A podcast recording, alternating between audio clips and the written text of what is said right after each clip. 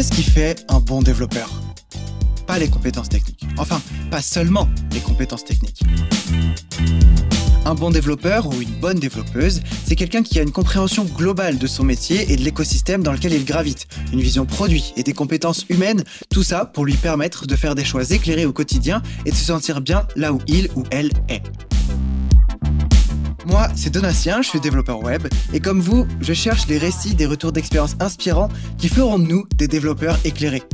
Dans Développeur Expérience, je vous emmène donc à la rencontre de développeurs expérimentés et autres leaders de la tech pour qu'ils nous partagent leur histoire, leurs expériences, leurs apprentissages, les bons et moins bons moments sur leur parcours pour nous permettre de monter plus vite en compétences et nous aider à construire notre propre vision.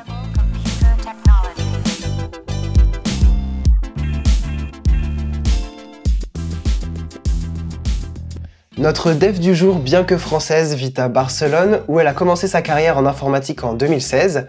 De développeuse junior, elle progresse en tant que full stack engineer puis développeur advocate. On verra d'ailleurs un peu plus tard ce que ça veut dire. Euh, avant de se faire débaucher en 2021 pour quitter l'écriture du code et passer du côté management. Elle accompagne alors la croissance de son équipe technique, manageant au départ une personne en tant qu'engineering manager, puis progressivement jusqu'à 25 personnes et devenant Engineering Director dans une équipe tech passée de 30 à 150 personnes. Notre dev du jour n'est néanmoins pas restée cloîtrée dans ses bureaux derrière son écran car elle est également montée sur scène. Conférencière à huit reprises, on peut citer ses interventions à la Barcelona Women Tech Makers de 2019 et de 2023, le Webcamp Zagreb 2019 ou encore la Full Stack Exchange London de 2022, conférence dans laquelle elle parle autant de Git ou d'accessibilité que de syndrome de l'imposteur. Salut Garance Salut Donatien. Qu'est-ce que ça fait euh, d'entendre son track record là comme ça en un bloc? Ça fait beaucoup. c'est au quotidien, ça ressemble pas à ça.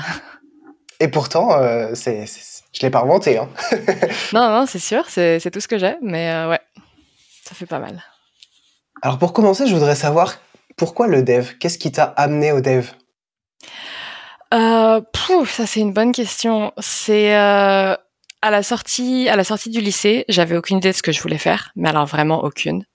J'ai essayé pas mal de choses et finalement, je me suis rendu compte que le dev c'était un bon, un bon équilibre entre euh, il y a un problème à résoudre et, résoudre des problèmes, euh, euh, trouver comment trouver une solution à un puzzle, c'est vraiment ce qui m'intéressait.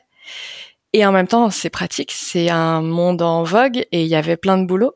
Parce que par exemple, à l'inverse, la littérature m'intéressait beaucoup, mais là, il n'y avait pas beaucoup de perspectives de carrière.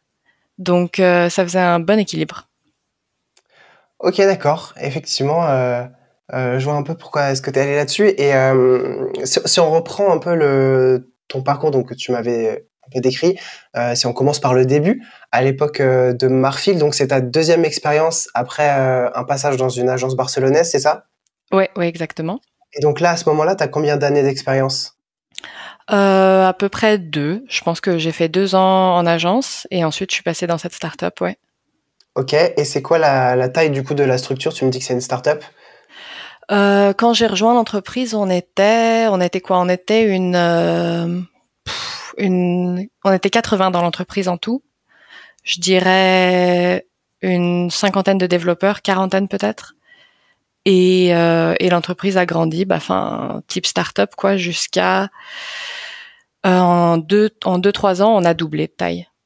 Ok, bah, en vérité, c'était déjà pas mal. 80 euh, personnes et 40 devs, c'est déjà, déjà. Ouais, ouais, ouais, c'était déjà au niveau où c'est plus possible de connaître tout le monde.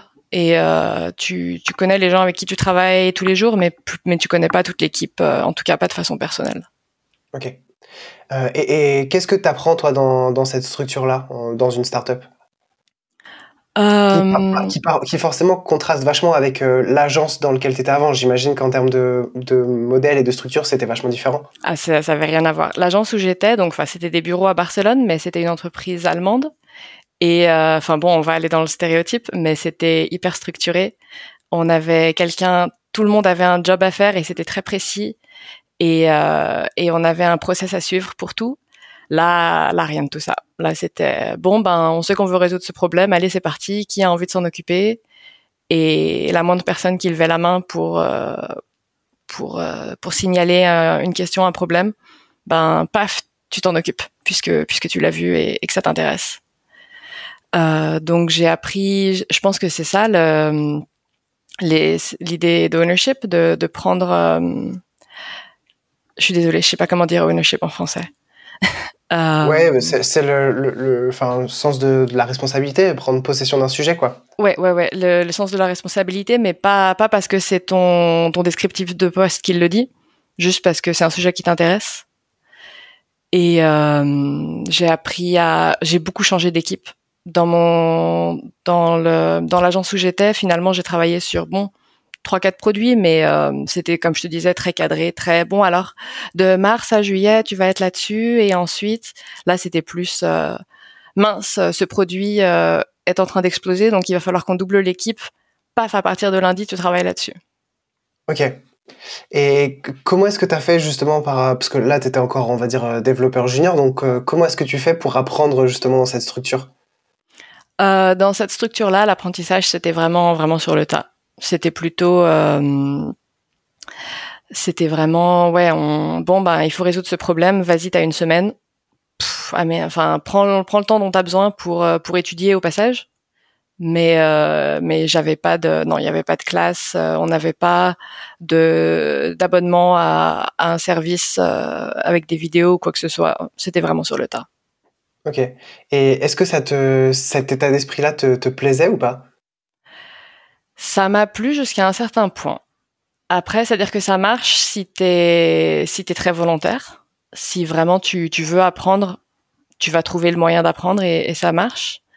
Mais il y a un point où l'équipe grossit tellement que bon, tu te retrouves avec des gens qui sont un peu moins volontaires ou qui sont un peu moins, euh, ou enfin, qui trouvent que le boulot c'est le boulot et, et ils vont pas y mettre toute leur énergie.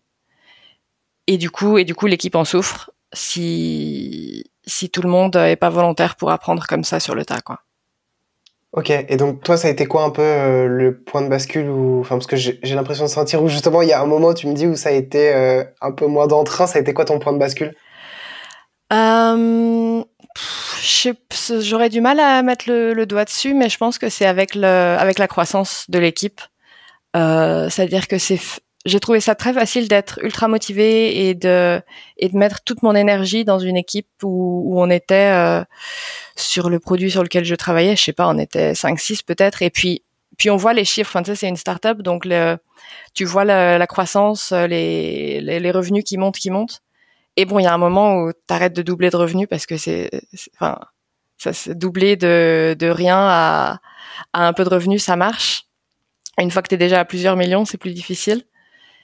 Et, et je pense que ça a été à, peu près là le point de rupture, enfin de, rupture, c'est un grand mot, mais de, de fatigue. C'est quand j'ai plus le, quand j'ai plus cette motivation de ah ouais, ce que je fais, ça a un impact immédiat, direct. Le mieux je mieux je le fais, plus on a de revenus le jour d'après. C'est, c'est assez magique. Et une fois que ça c'est un peu perdu, c'est plus difficile. Et est-ce que c'est à ce moment-là justement que tu as switché vers euh, Developer Advocate? Euh, ça a été, je pense que ça m'a pris bien six mois avant, mais mais je pense que ça a participé, ouais. Que du coup, je me suis dit bon, je vois plus d'impact direct sur le, le revenu de, de, ce que je fais. Autant euh, j'ai besoin de voir un impact sur ce que je fais et, et voir qu'on a gagné 3 centimes hier soir euh, grâce à ce que j'ai fait, c'est pas ça. Donc former d'autres développeurs là, c'était c'était à nouveau plus euh, plus enrichissant. Donc ouais, effectivement, ça consiste en quoi, euh, développeur advocate? Dans toutes les entreprises, ça veut dire quelque chose de différent. C'est ça dont je me suis rendu compte aussi. Et pour nous, pour moi en tout cas, ça voulait dire euh, former des développeurs à utiliser notre plateforme. Parce que Marfil avait et, a toujours d'ailleurs cette vision de bon, on développe un produit, mais l'objectif c'est qu'on ait une marketplace et que des développeurs de partout viennent euh, ajouter leurs propres euh, leurs propres applis, leurs propres codes pour euh, pour augmenter les fonctionnalités de de notre produit. Et c'est beau sur le papier, sauf que du coup, ça veut dire que c'est des développeurs qui connaissent rien à notre façon de faire, qui doivent euh, qui doivent rajouter du code, et il faut leur expliquer comment ça marche.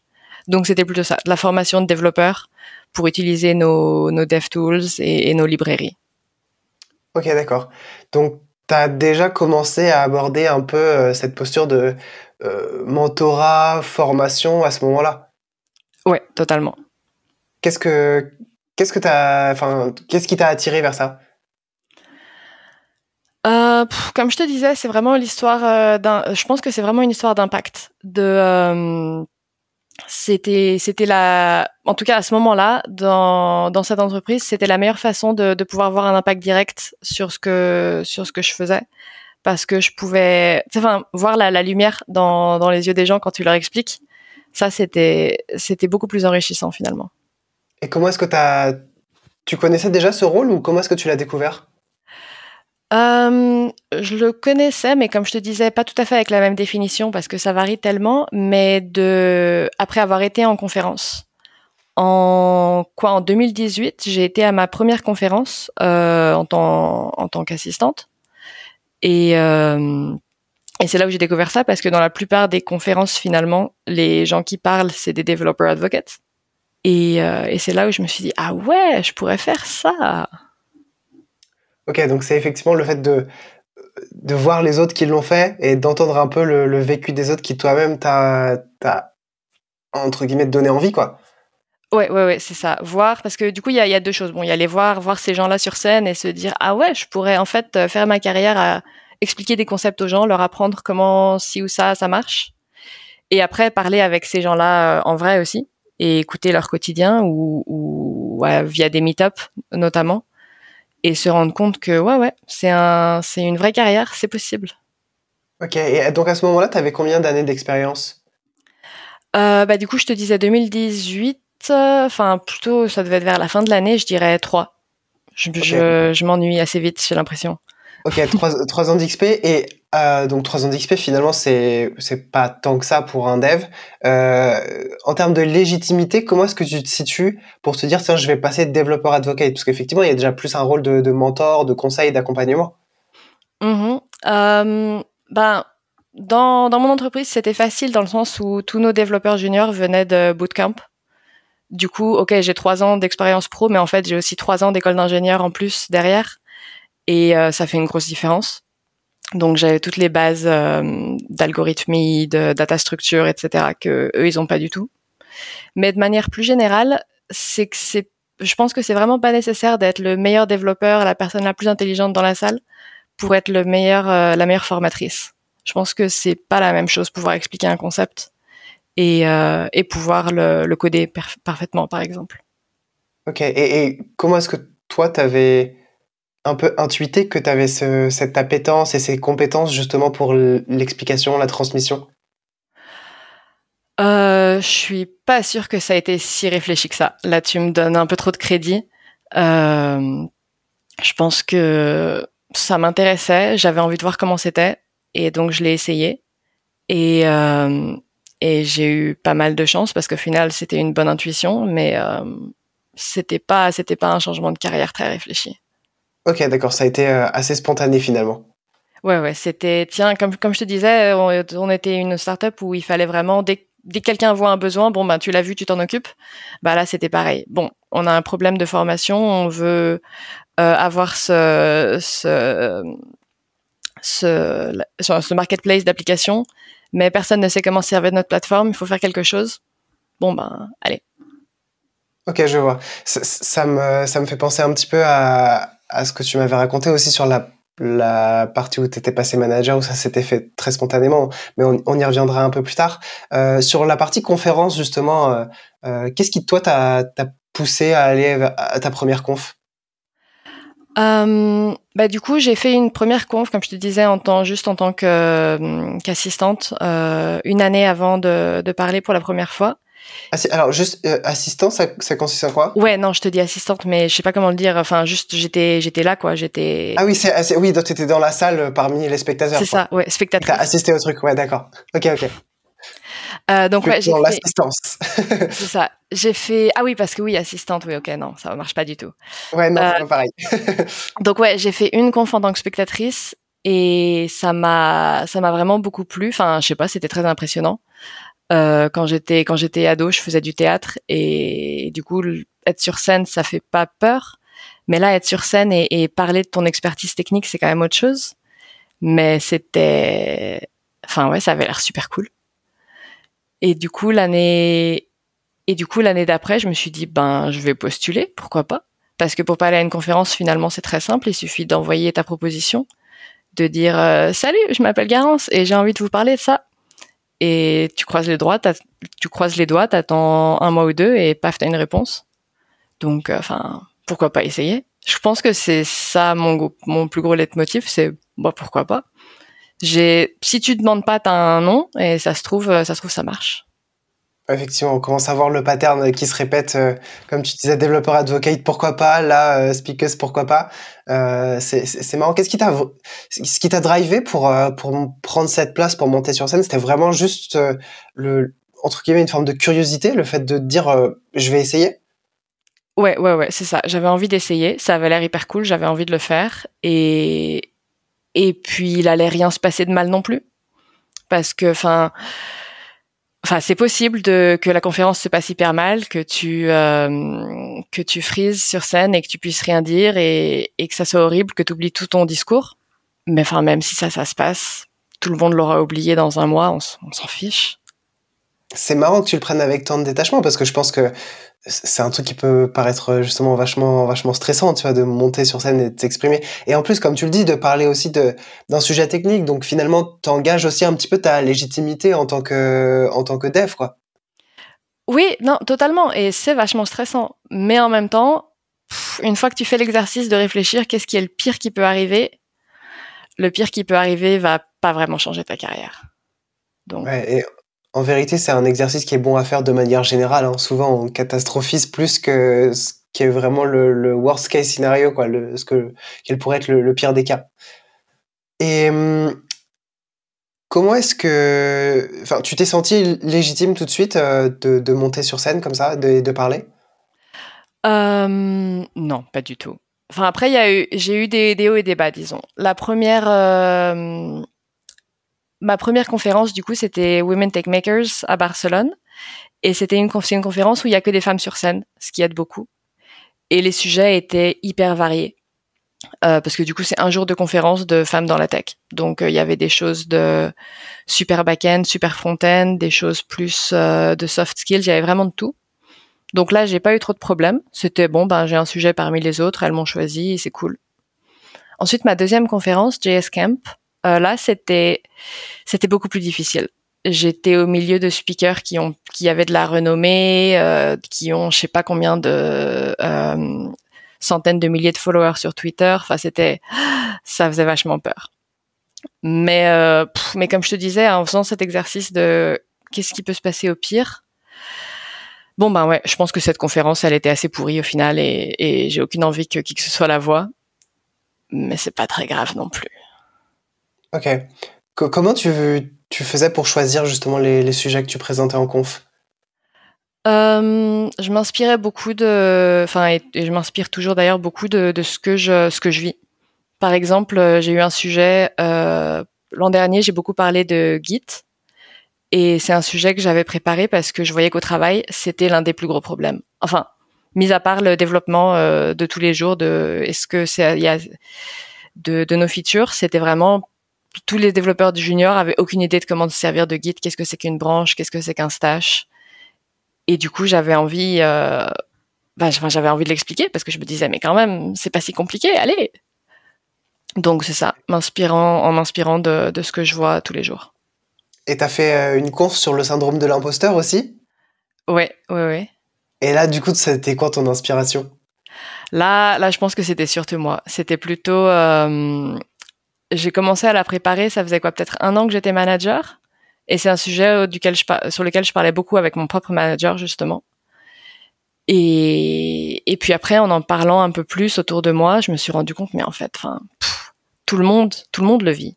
Tout le monde est, euh, enfin, en tout cas, tout le monde. Je peux pas, je peux pas dire ça, mais toutes les personnes avec qui je parle et avec qui je travaille, jusqu'à jusqu'à ma mère, qui a rien à voir, elle était documentaliste, euh, vu le syndrome de l'imposteur allez, parlons-en. Et j'ai aucune, enfin, mon expertise pour le coup, c'est que je le vis aussi. Pas du tout une expertise pour le solutionner, mais euh, pourquoi pas. Ok, alors du coup, c'était quoi ton, ton angle d'approche euh, sur ce sujet-là? Euh, Du coup, la première conférence que j'ai faite dessus, c'était un lightning talk, c'était juste 10 minutes. Donc, euh, en, en, en, allant si vite, euh, mon angle d'approche, c'était vraiment juste, euh, bon, alors qu'est-ce que c'est? Reconnaissez-le, parce que hum, je pense qu'il y a beaucoup de gens qui en souffrent sans s'en rendre compte, qui se disent juste, euh, bon, je suis pas très bon à ce que je fais. Tout le monde va, qui sont en plein dans le syndrome de l'imposteur, quoi. Je suis pas bon. Les gens vont se rendre compte que ce que je fais, c'est pas bon. Et, et qui en souffrent alors que non, il faudrait qu'ils prennent du recul et qu'ils se disent ok, en fait c'est ça, tout va bien. Et ensuite, euh, je voulais que ça soit euh, avec des actions. Donc j'ai mis dans cette conférence, j'avais euh, trois angles d'attaque pour le résoudre, pour aider à le résoudre. Et voilà, c'était plus pour aider les gens à s'en rendre compte et commencer commencer à travailler dessus. Ok.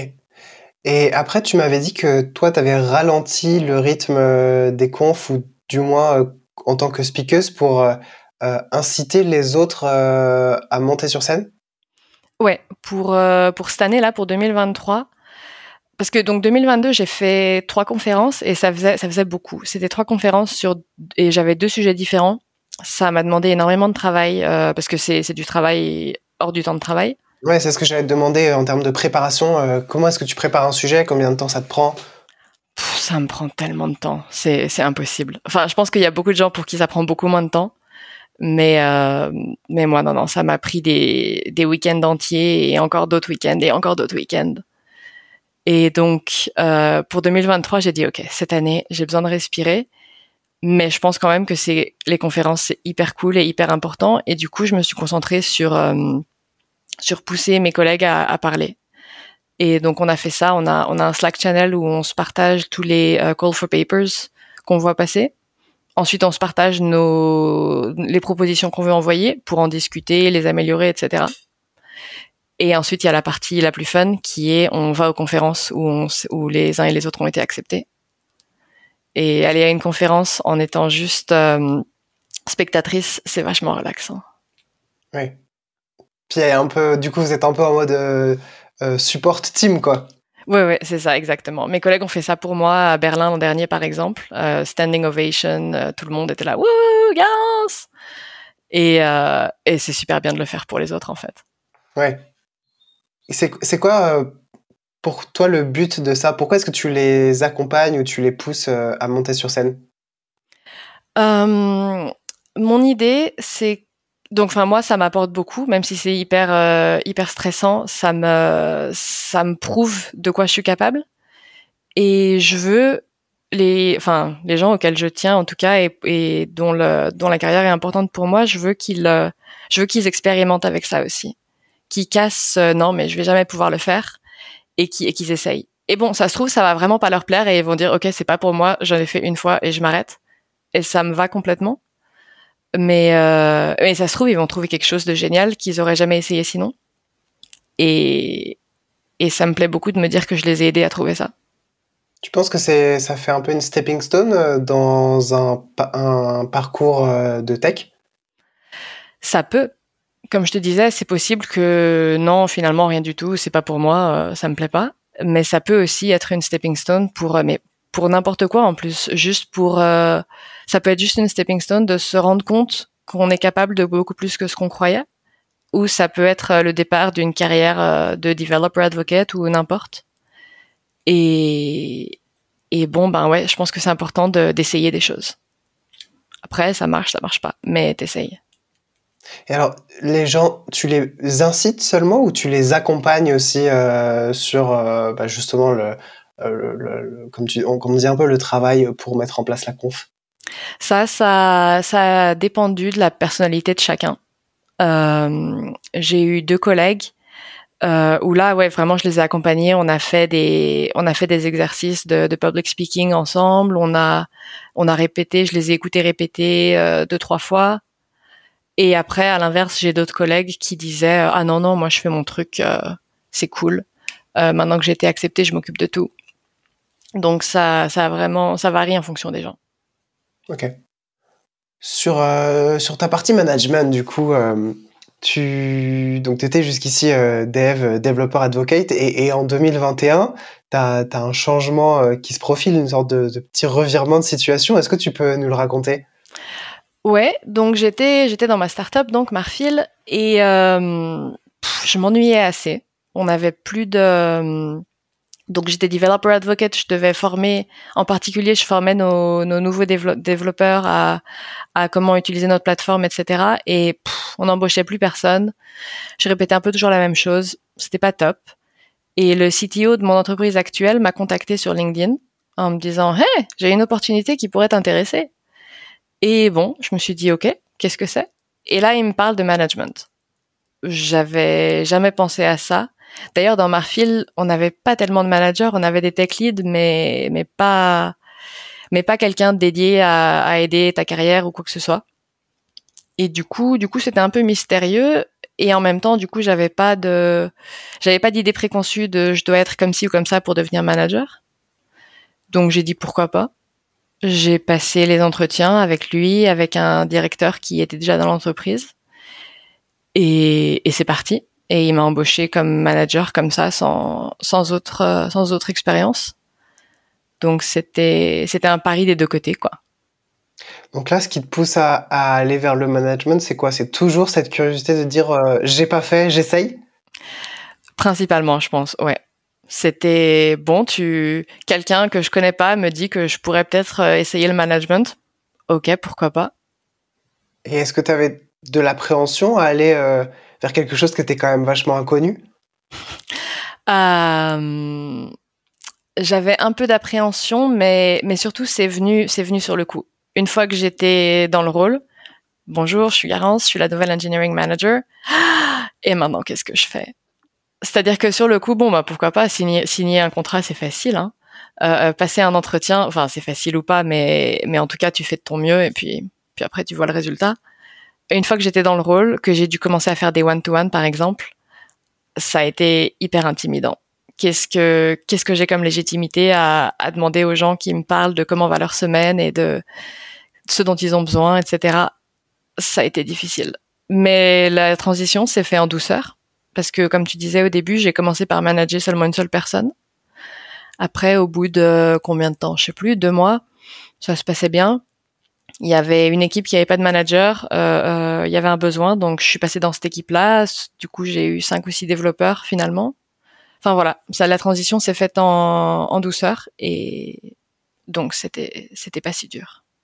Alors comment tu fais au début justement pour euh, apprendre? Parce que c'est des skills aussi justement le management. Tu parles de one to one, euh, tant sur le fond que sur la forme. Comment est-ce que tu as fait pour te mettre dans ce rôle-là? Ouais, j'ai eu euh, j'ai eu beaucoup de soutien de de plein de côtés. J'ai eu bah, mon, mon propre manager déjà qui était qui a été plus un coach qu'un manager finalement pendant tous nos one to one. Euh, on avait aussi, on était combien? Je pense qu'on était six ou sept managers dans l'entreprise, enfin engineering manager, je veux dire. Et on, s'entraidait beaucoup aussi. On se partageait euh, des, templates de one-to-one, par exemple, ou euh, ou comment est-ce qu'on fait notre weekly meeting le lundi matin pour planifier la semaine. Enfin voilà. Et après, beaucoup de lectures. On avait une, une, bibliothèque aussi dans l'entreprise avec tous les livres recommandés pour, euh, par exemple, il y a The Manager's Path de Camille Fournier qui vraiment explique de, c'est vraiment, ça s'appelle The Manager's Path et c'est vraiment comme ça. C'est de étape par étape comment passer de développeur à tech lead à manager à directeur. Donc tu peux le suivre comme une recette. C'est hyper pratique. Ok, donc c'était un mélange de euh, à la fois de, euh, de documentation, d'écrit et aussi juste de retour d'expérience de ceux qui l'avaient déjà fait entre guillemets. Ouais, ouais, ouais, exactement. Ok. Dans, dans le mail que tu m'avais écrit, tu, tu m'avais dit, euh, euh, quand tu étais chez Marfil, euh, j'avais un manager pas top et passer euh, développeur advocate, c'était une bonne façon de lui échapper. Euh, c'est quoi pour toi un manager pas top? En l'occurrence, non, c'était rien de dramatique. C'était un, c'était un manager absent, surtout. D'accord. quand je lui ai dit que je démissionnais, il m'a dit «Ah, J'aurais jamais imaginé ça de toi. Mais on s'était pas parlé depuis un mois ou deux. Enfin, bien sûr qu'il aurait jamais imaginé ça, mais en même temps, il avait aucune idée de ce à quoi je pensais ou ce que je faisais de mes journées. Donc. Euh. Et est-ce que ça a conditionné de fait ta construction euh, en tant que manager? Peut-être par contre-exemple Oui, oui, oui. Je pense que je pense que ça a été au début, en tout cas, mon, objectif, c'est ne pas être comme lui. humainement, il était très sympa, c'était pas la question. Mais euh, si je suis payée pour manager des gens, je veux, je veux être, je veux être efficace de la même façon que je veux être efficace à écrire du bon code et, et délivrer des features qui sont utiles. Ok. C'est tout à l'heure, tu me parlais, on parlait de syndrome de l'imposteur et tu me parlais justement de, syndrome de l'imposteur en tant que manager. Tu l'as senti longtemps ce, syndrome de l'imposteur en tant que manager ou pas? Oui, jusqu'à là, en ce moment, c'est calme, mais euh, mais pratiquement pratiquement tout le temps sinon. En ce moment, c'est calme parce que je manage une petite équipe de seulement trois développeurs et bon, je l'ai déjà fait, ça va à peu près. Euh, mais jusqu'à jusqu'à cet été où je manageais euh, trois équipes pour le coup et du coup je manageais des managers. Là, même si j'ai fait ça pendant un an et demi, non, chaque semaine était différente. C'était en permanence. Euh, qu'est-ce que je suis en train de faire? Est-ce que est-ce que j'apporte euh, quoi que ce soit? Est-ce que est-ce que j'aide qui que ce soit? C'était une une question que je me posais toutes les semaines, je pense. Donc en fait, c'est c'est assez sinusoïdal en fait, si je comprends. C'est pas forcément parti. C'est ça, non, mais je pense que ce sera jamais parti. Je pense que ça revient, que ça soit parce que je travaille sur un nouveau projet et j'ai pas le, peut-être que j'ai pas les compétences techniques, même si je vais pas le développer, que ça soit parce que je travaille avec une nouvelle personne. D'ailleurs, je te dis que dans mon équipe actuelle, ça va, mais en fait, non, ça dépend toujours des semaines. Parce que par exemple, en ce moment, je manage un développeur qui est euh, staff engineer, donc le niveau au-dessus de senior. Et euh, bah, enfin, j'ai jamais été staff engineer. J'ai j'ai une idée de ce qu'il doit faire parce qu'on a un, on a un plan de carrière qui décrit ce qu'on attend de des personnes à chaque niveau. Mais en soi, en soi, je lui fais confiance et j'espère que je peux l'aider, mais je risque pas de pouvoir le coacher, ça c'est sûr. Et tu, penses que c'est absolument nécessaire de Enfin, je pense que ta question, sa réponse sera forcément non parce que tu n'es pas passé par là. Mais j'allais dire, est-ce qu'il faut forcément être passé par euh, euh, les, étapes intermédiaires pour ensuite encadrer les gens qui sont à ces steps-là, quoi. C'est bah, donc bien sûr non, mais ça aide. C'est sûr que si t'es pas passé par là, et, j'ai des j'ai des collègues engineering managers qui viennent de, de bootcamp par exemple, et qui euh, et qui du coup ont été développeurs juste un an ou deux et sont passés dans le management. Donc ils savent à quoi le code ressemble, mais mais ça va pas très loin et c'est plus difficile pour eux. C'est pas c'est pas que leur travail est plus difficile, c'est que mentalement ils se sentent euh, moins légitimes. Ouais, bah forcément, euh, cette, ce problème de légitimité, je le vois. Et, est-ce que tu penses que vraiment d'un point de vue technique, c'est pénalisant euh, au quotidien? Hmm. C'est pas. Ça dépend ce que t'en fais. C'est que j'ai eu, j'ai des collègues engineering managers qui veulent être la personne la plus euh, la plus compétente techniquement dans leur équipe dans leur équipe. Et là du coup ça devient hyper pénalisant parce que si tu insistes pour être la personne euh, la, meilleure la meilleure technique de ton équipe euh, ça veut dire soit que tu permets pas à tes développeurs de grandir soit que soit que tu passes beaucoup trop de temps sur le sur le code et pas assez sur la stratégie et les personnes si tu, si tu réussis à l'accepter, c'est pas un problème. Qu'est-ce que tu as découvert, toi, en, passant justement sur ces, ces, rôles de management, en lâchant un peu le code et en passant plus sur euh, de l'humain? Euh, Une chose que, que je savais, enfin, que je savais de moi-même, mais c'est différent de voir que, en fait, c'est pas que moi. Euh, ça a été que tu t'es pas, tu peux pas être productive pareil tout le temps. C'est-à-dire que bon, tu peux être un très bon développeur, une très bonne développeuse, mais finalement, il y a des semaines où ça va pas le faire. Et, derrière, moi, en tant que manager, il faut que je le prenne en compte quand je prépare, euh, quand je prépare notre roadmap, par exemple. Parce que, ok, j'ai un, j'ai une quantité de, de développeurs et de, et de temps théorique, mais ça va pas être la réalité. Tu laisses euh, la place pour ça auprès de tes développeurs? Justement les, semaines où ça va pas. C'est un, sujet qui est euh, euh, explicite et ouvert entre vous? Oui, mais c'est un sujet toujours brûlant par contre, parce que la roadmap de mon équipe, je la fais pas toute seule en isolation. J'ai une product manager, j'ai une designer, et bien sûr j'ai mon propre manager à qui je dois rendre des comptes. Et euh, autant je je planifie large. Par exemple, je dis bon, cette feature, elle est facile. En théorie, c'est une semaine, mais on va en mettre deux parce que euh, on ne sait pas ce qui va se passer. Et euh, ça marche la plupart du temps, mais il y a aussi des cas où c'est à défendre très fort pour dire euh, oui, ok, peut-être que ça peut être fini, mais non. Enfin, il va y avoir en plus, il va y avoir des vacances, par exemple. Les gens prévoient pas leurs vacances six mois à l'avance, ou enfin, en tout cas, ils ont pas à le faire. il va y avoir ça, il va y avoir t'es malade, t'es fatigué, donc j'essaye de toujours rajouter comme ça une semaine par exemple ou, quelques jours sur euh, sur n'importe quelle feature. Mais c'est toujours à défendre. C'est jamais un acquis. Je vois. Et au quotidien, euh, tu fais quoi exactement euh, dans, dans, cette position? La question qui tue. donc j'ai moins de meetings que tu pourrais imaginer. J'ai donc enfin donc j'ai mes one to one toutes les semaines. Mais ça, du coup, ça prend euh, une après-midi finalement. Euh, j'ai des, en termes de meeting, j'ai ça. J'ai des catch-up avec ma product manager et avec mon propre manager. Ça me prend, allez, ça me prend peut-être une autre demi-journée.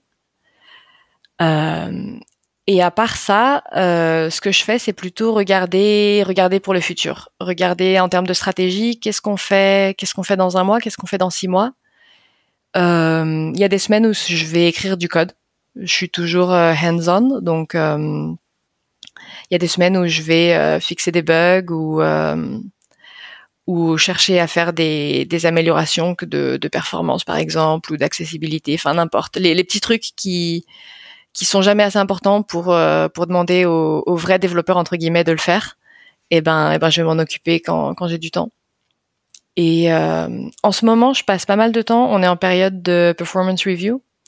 Et du coup, ça me prend bien une, un jour ou deux de préparer les performance reviews pour, euh, pour tous les membres de l'équipe. Réfléchir à tout ce qui s'est passé dans les six derniers mois, qu'est-ce qui, sur quoi ils peuvent travailler, etc. Les performance reviews, ça, ça représente quoi exactement? Euh, dans notre euh, dans notre cas, c'est ça a rien à voir avec les promotions. C'est vraiment juste tous les tous les trois mois on fait une, euh, une revue de, de performance de bon alors qu'est-ce qui était bien euh, le dernier trimestre qu'est-ce qui était pas bien quoi améliorer euh, où est-ce que tu te situes par rapport à notre plan de carrière. Donc c'est vraiment une conversation sur le sur l'avancée de la carrière euh, pour enfin personal growth c'est le mot qu'on utilise Ouais, pour la, la, la croissance, on va compter le développement euh, des, des, des, développeurs, quoi. Ouais, ouais, ouais, mais plutôt développement personnel que, que, au, niveau de, que, que, au niveau du salaire, quoi. Ouais, bien sûr. Il y a des choses euh, auxquelles toi tu as contribué dans ta boîte euh, ou que tu as instauré et qui n'étaient pas forcément là avant? Pas mal. Parce que quand, quand je suis arrivée, euh, comme je te disais, on était, on était une trentaine de développeurs et aujourd'hui on est 150. Donc il, donc il a fallu créer beaucoup de choses. Euh, une des choses que j'ai pris assez vite, ça a été euh, l'onboarding des nouveaux développeurs. Parce que donc je suis arrivée et il y avait rien, pour ainsi dire. Euh, il y avait qu'est-ce qu'il y avait? Enfin si, il y avait j'avais quelqu'un qui allait répondre à toutes mes questions quoi. Mais il y avait rien d'écrit. Donc j'étais en permanence sur Slack. Eh, qu'est-ce que c'est que ça? Qu'est-ce que c'est que ça? Et, et, on a mis en place un, un template avec euh, toutes les toutes les bases à savoir, euh, des, des meetings réguliers pour discuter de comment ça se passe, qui est-ce que tu dois rencontrer, euh, qui sont les personnes de ton équipe. Enfin voilà, faire tout ce process d'onboarding. J'ai mis en place le, le, modèle, disons, à suivre. Ok, c'est quoi pour toi un bon onboarding? Un onboarding qui est complet? Ça va toujours dépendre, mais disons un, bon onboarding, c'est un onboarding où euh, où la personne qui arrive, elle a jamais de temps où elle a aucune idée de ce qui se passe. Ou enfin, elle aura tout le temps des questions, mais elle sait toujours où trouver les réponses. Ok. Et par où tu commences pour faire ça? Euh, c'est bête, mais la première chose par, pour moi par où tu commences, c'est de rencontrer la personne et de lui indiquer les personnes clés. Bon, alors tu as une question sur euh, sur euh, notre backend, tu veux tu veux te jeter dans le code, demande à cette personne-là de ton équipe. Tu as une question sur ça peut être aussi, ça peut ne rien avoir avec le développement. Ça peut être bon, on travaille tous en remote, donc euh, tu veux savoir comment t'acheter un nouvel écran? C'est cette personne-là de tech support qui pourra t'aider. Ou, euh, enfin voilà, juste indiquer les bonnes personnes. Et une autre chose auquel je viens de me rappeler qu'on fait dans, dans mon équipe et qui je pense est, est hyper formatrice, c'est qu'on pousse à ce que les gens euh, euh, mergent leur code le plus vite possible. Le premier jour, au pire le deuxième, que la personne ait déjà un commit euh, sur euh, en production. Donc on trouve des, des tout petits bugs, que ça soit changer changer un texte, changer un alignement, enfin n'importe. C'est pas c'est pas très intéressant ce que c'est, mais leur faire leur faire faire le end-to-end du commit, la pull request, le déploiement en production, vérifier dans nos outils de, de, de système que tout fonctionne, etc leur faire voir tout ça le plus vite possible. Donc l'intention, c'est vraiment de les immerger euh, le plus vite possible dans le process de production? Ouais, ouais, ouais, qui voient tout le process du de A à Z et comme ça ils savent bon et si quelque chose se passe mal, c'est pas un problème. Tu vas voir, tu vas dans ce Slack channel là, ils t'expliqueront quoi faire, aucun problème. Si tout va bien, tu le vois ici. Enfin voilà, prendre ces marques comme ça. Et, vous arrivez à mettre justement du code shipping sur les premiers ou le deuxième jour euh, d'un onboarding? Parce que moi j'ai l'impression que déjà tu passes déjà au moins une demi-journée si c'était une journée entière à faire le setup technique à pool à installer les dépendances à machin truc. Euh, quand tu déjà avant ça tu prends juste ta machine t'installes les logiciels tu te mets sur one password et compagnie euh, et après tu commences à faire le tour des gens euh, si tu as la chance on te fait un petit peu un tour du produit et tout. Donc enfin pour moi c'est les premiers jours sont déjà super denses. Euh, alors oui, sauf qu'on a on a bypass l'installation des logiciels et, et, des dépendances et le, le, setup et tout parce qu'on a un, environnement de développement complètement remote. Donc pour euh, pour développer, je me connecte en SSH sur ma sur ma machine perso euh, dans le cloud où tout tout s'installe euh, déjà automatiquement. Et ça, c'est un hack qui permet d'être prêt à développer en, en 10 minutes au lieu d'une demi-journée justement à tout installer, peut-être que les versions sont plus les bonnes et, et que la dernière fois que le setup a été écrit, c'était différent et non, ça, ça, grâce à ça, ça se passe plus et c'est hyper pratique. Ok, et donc, donc concrètement, ça, ça fonctionne euh, comment? Euh, bah, Du coup, concrètement, donc on, on suit, euh, comment ça s'appelle, GitOps. Euh, donc toute notre infrastructure, on n'utilise pas CodeSpace, on utilise Gitpod, mais enfin okay. c'est pareil. Toute notre infrastructure est écrite dans du code. Donc ça veut dire qu'il n'y a pas de problème de non, mais la version est plus installable aujourd'hui parce que hum, ça, m'est arrivé tellement de fois la version de MySQL qu'il nous faut, euh, elle est plus installable sur les machines d'aujourd'hui. Comment on fait? Les anciens l'ont, les nouveaux l'ont pas. Tout le monde a une machine remote qui a exactement la même version, donc ça marche tout le temps pareil. Et du coup, tu cliques sur un bouton, tu dis créer mon environnement, et paf, il est là. Et t'as tout, t'as tout, t'as les linters, tu peux utiliser euh, VS Code, Vim, enfin bref, ce que tu veux. Chacun choisit, IntelliJ, n'importe. Ok, donc ça, ça s'intègre euh, directement dans ton IDE, ça se fait pas dans ton navigateur? C'est les deux sont possibles. Vraiment, euh, c'est assez magique. Ben tout est possible. En ce moment, je m'en sers dans mon propre IDE. Le mois dernier, je m'en servais tout le temps dans le navigateur. En fait, avec l'IDE intégré dans le navigateur, c'est assez fou quand tu penses. Mais euh, voilà. Et euh, on a une équipe de developer experience qui s'occupe de ça. Mais avant ça, de la même manière que moi, j'ai beaucoup travaillé sur l'onboarding de nos développeurs, on avait un développeur qui, quand il a rejoint l'équipe, il était là, non mais c'est pas possible tout ça. Moi, je vais pas passer tout mon temps à, installer tout ça. Et il a trouvé Gitpod et il a démarré un contrat avec eux et il, voilà, c'est un développeur, mais c'est lui qui qui gère la relation avec euh, avec ce, ce, logiciel et qui et qui a fait toute l'installation. Et donc, euh, est-ce que tu t'occupes aussi Donc là, on, était parti sur le sujet de l'onboarding. Est-ce que euh, dans tes sujets, il y a aussi euh, tout ce qui est mentorat et formation ou pas? Pas particulièrement. On a on a rien de on a rien de fixe pour ça dans notre entreprise. Donc c'est plutôt au, au, au, niveau au niveau personnel one to one mais pas, mais on n'a rien de spécial. On a, on offre un budget. Tous les développeurs de notre équipe ont un budget à dépenser dans l'année comme ils veulent. Ils vont en conférence, ils achètent des livres, n'importe. Et c'est tout. On a quelques équipes qui font du mentorat plus structuré, mais pareil, c'est pas quelque chose dans lequel je suis impliquée. On peut pas s'impliquer dans tout. Hmm. Donc euh, l'encouragement en fait euh, à la, croissance pro et à l'apprentissage continu, c'est euh, au travers de ces budgets qui sont dédiés. C'est ça, oui. Et après aux, initiatives séparées qui se font à droite à gauche, comme moi avec le le, le fait d'être orateur en conférence, par exemple. C'est pas du tout encadré ni rien du tout. C'est juste un jour, j'ai dit bon allez, je veux qu'il y ait plus de speakers et de speakers dans l'entreprise. C'est parti. Qui veut le faire? Ok. Tu m'avais aussi parce que là donc on, a parlé de, au début quand tu as été manager d'une personne puis d'une équipe. Là tu m'as dit que tu étais à nouveau sur une équipe, mais je crois qu'entre deux tu es monté un peu plus haut entre guillemets euh, sur du management de manager, c'est ça? Mm Oui. Qu'est-ce que qu'est-ce que ça change euh, concrètement au quotidien? Euh, le premier effet très concret au quotidien, c'est que j'ai eu beaucoup plus de temps sur les bras. Parce que je suis passée de manager euh, 7 développeurs à manager 3 managers. Du coup, tout d'un coup, beaucoup moins de one-to-one, beaucoup moins de problèmes pressants. Je regardais plus les pull requests, je regardais plus tout ça. Donc, du jour au lendemain, j'ai eu ma semaine euh, presque complètement libre. Ça fait, ça fait un peu peur. Euh, et en fait, c'est du temps à passer euh, sur la stratégie plutôt. Euh, du coup, là, j'étais très très éloignée du code. J'étais plutôt à regarder que font nos, que fait la compétition.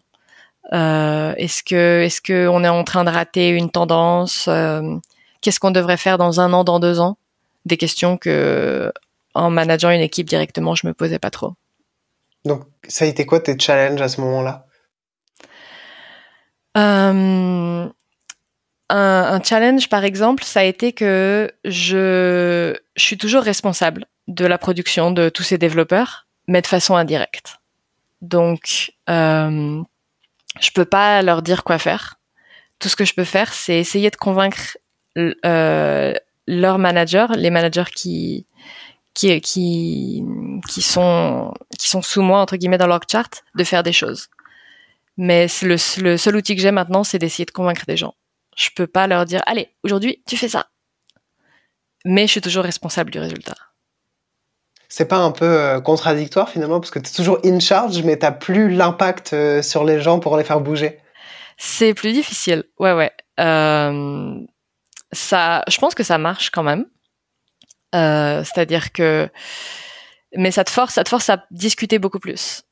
C'est-à-dire que tu vas pas suivre une intuition. Il va falloir que tu expliques pourquoi est-ce que tu as cette intuition et pourquoi est-ce que c'est une meilleure idée que les autres et que tu le dises avec suffisamment d'éloquence pour que la personne en face non seulement soit convaincue, mais ait assez d'armes pour convaincre les personnes euh, euh, qui lui reportent aussi. Et après faire la même chose en haut, bien sûr expliquer au CTO pourquoi est-ce que oui, c'est cette feature qui est la meilleure idée possible, que ça soit parce que ça vient de moi ou parce que les mes équipes m'ont dit que c'était la meilleure feature possible et ils m'ont suffisamment convaincu pour que j'aille convaincre le CTO. Ok. Tu, me parles de CTO justement. Euh, il me semble que dans ta boîte, il y a eu un moment où, le CTO est parti et où il y a eu un peu un remaniement de l'équipe, non? Ouais, ouais, ouais. Ça, ça s'est passé cet été. Notre CTO, en, je sais plus, en mai ou en juin, il a, il a eu un bébé. Et donc, il est parti en congé paternité. Et en Espagne, le congé paternité, c'est quatre mois. Euh, ce qui est génial, personnellement. Mais du coup, ça a été quatre mois un peu de flottement euh, de notre côté.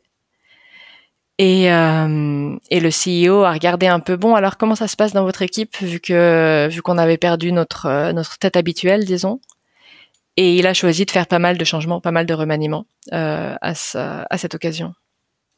Et qu'est-ce que ça a impliqué du coup euh, en interne en termes de changement?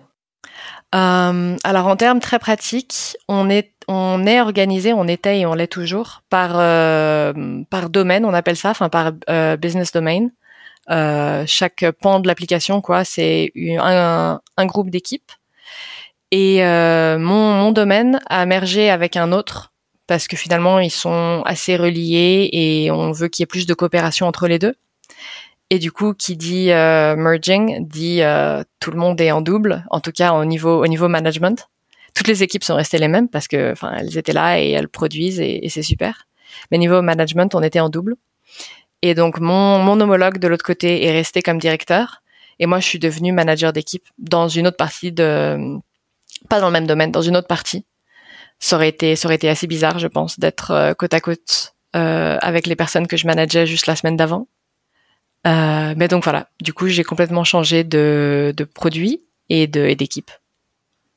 Donc c'est à ce moment-là où, si on peut dire, tu es redescendu justement de engineering director à engineering manager, c'est ça? Oui, c'est ça, exactement. Après, redescendu, c'est la façon la plus pratique de, de le dire parce que c'est très visuel. Ouais. Mais euh, de la même façon, je pense que passer de développeur à manager, c'est pas une step up, c'est un, c'est un, un, mouvement horizontal. Je pense que de manager à directeur, c'est la même chose parce que c'est c'est pas le même travail finalement. Et euh, d'ailleurs, en termes de salaire, par exemple, je manageais des managers qui étaient payés autant que moi. C'est c'est simplement pas la même chose. Ok, c'est intéressant parce que j'ai l'impression que sur les, les career paths, les, plans de carrière, souvent, justement, on met cette euh, verticalité entre les différents postes.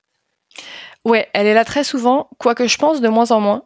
Je vois de plus en plus d'entreprises qui disent on a un career path pour les managers et un career path pour les développeurs. Et je pense que c'est très important.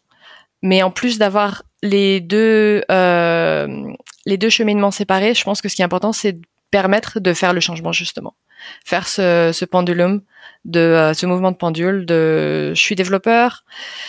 Et puis, par exemple, nous, dans l'entreprise, ça nous arrive beaucoup quand les gens partent en congé parental.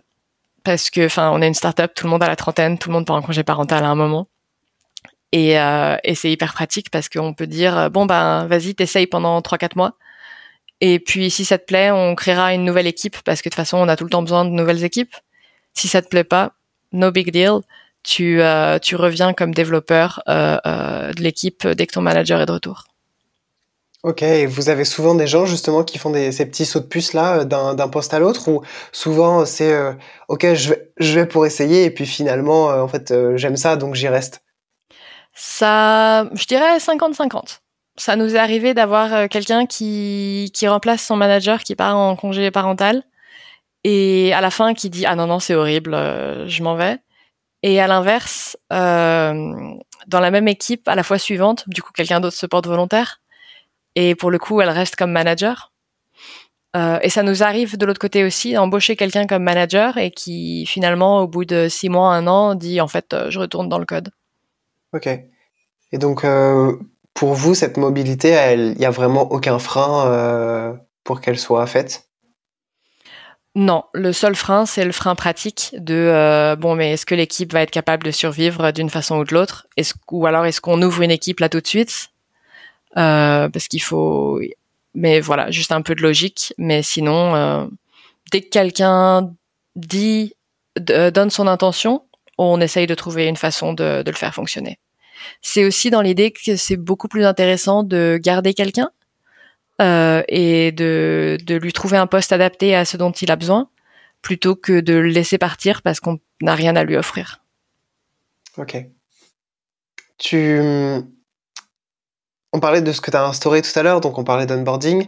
Euh, il y a d'autres trucs euh, sur lesquels tu as, as, un peu été militante comme ça pour mettre en place? Euh, militante, ça me fait penser, euh, ça me fait penser à autre chose, bien sûr, sur le, sur les questions de d'égalité homme-femme dans, dans l'équipe. On a, euh, bon alors, j'ai de la chance dans le sens où mon CTO a toujours fait très attention à ça.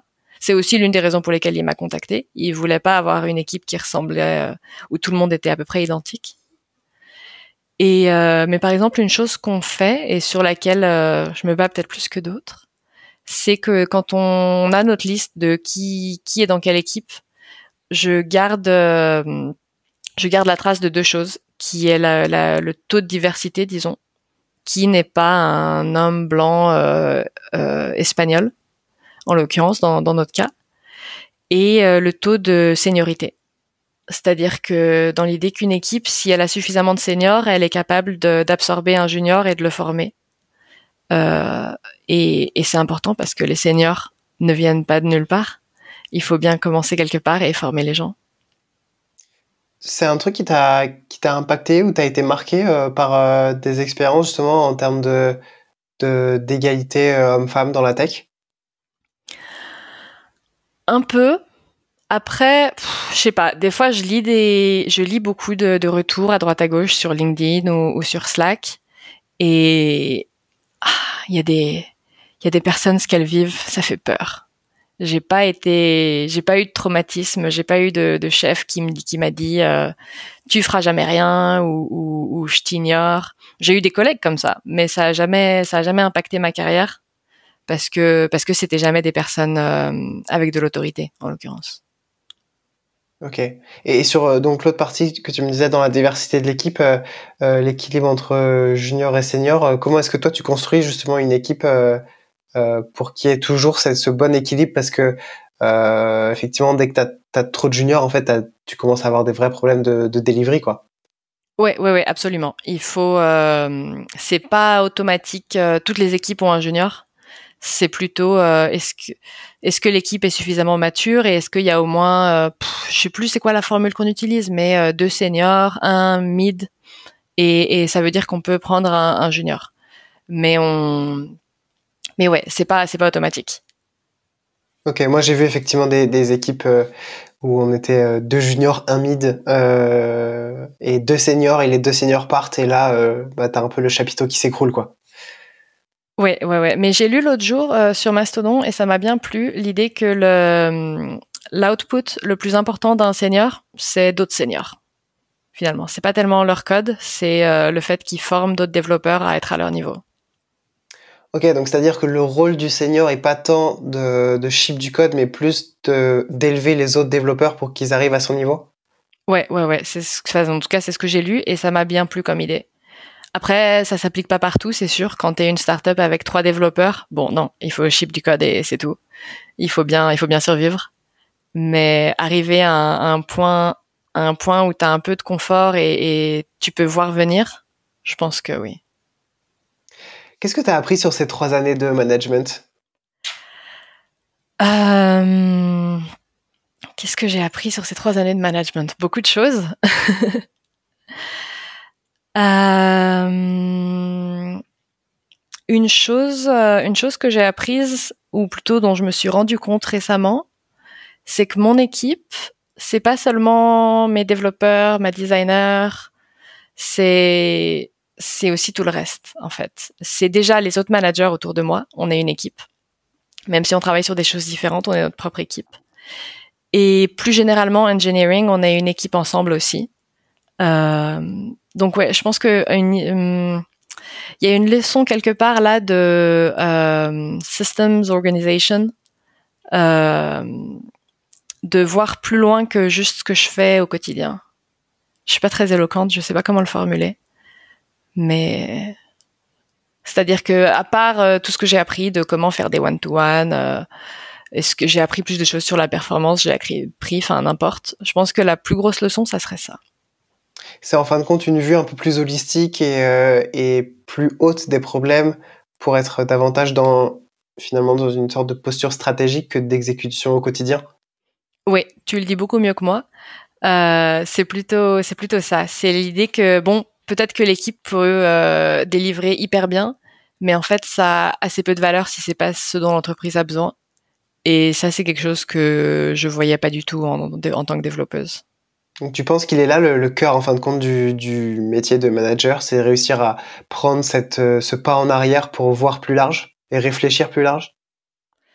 Je pense que c'est ce que ce que le manager peut amener. Ouais. Même là, par exemple, en ce moment, comme je te disais, j'ai un staff engineer qui écrit du code excellent, qui réfléchit aux problèmes de façon avec, enfin, il va en profondeur, il trouve tous les problèmes, etc. Mais il a pas cette vision parce qu'il passe son temps dans le code et, c'est très bien. Est-ce que toi, justement, tu aurais envie de retourner faire du code maintenant? Pas encore. Euh, j'y pense. Mais, euh, mais je pense que j'ai pas fini d'explorer le, le people management. Je sais pas. sans doute que ça se passera comme tout le reste s'est passé. Quelqu'un me contactera et me dira Hey, tu veux pas être développeuse pour ci ou ça? Et ça aura l'air intéressant et, je me je me lancerai.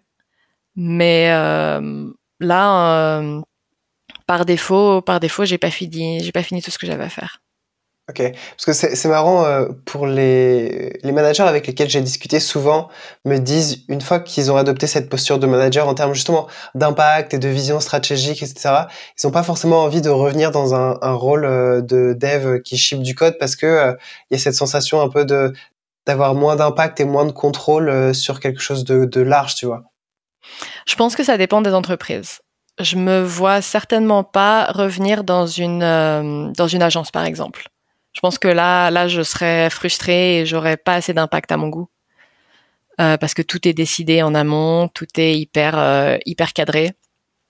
Alors que si je reviens en tant que mais je peux revenir en tant que développeuse dans une startup si j'ai si j'ai cette même liberté que en tout cas que là où je suis on donne euh, tu vois un problème bon bah vas-y tu t'en occupes je me je m'imagine pas être frustrée ok Aujourd'hui, tu es, épanoui dans ce que tu fais? Ça dépend des semaines.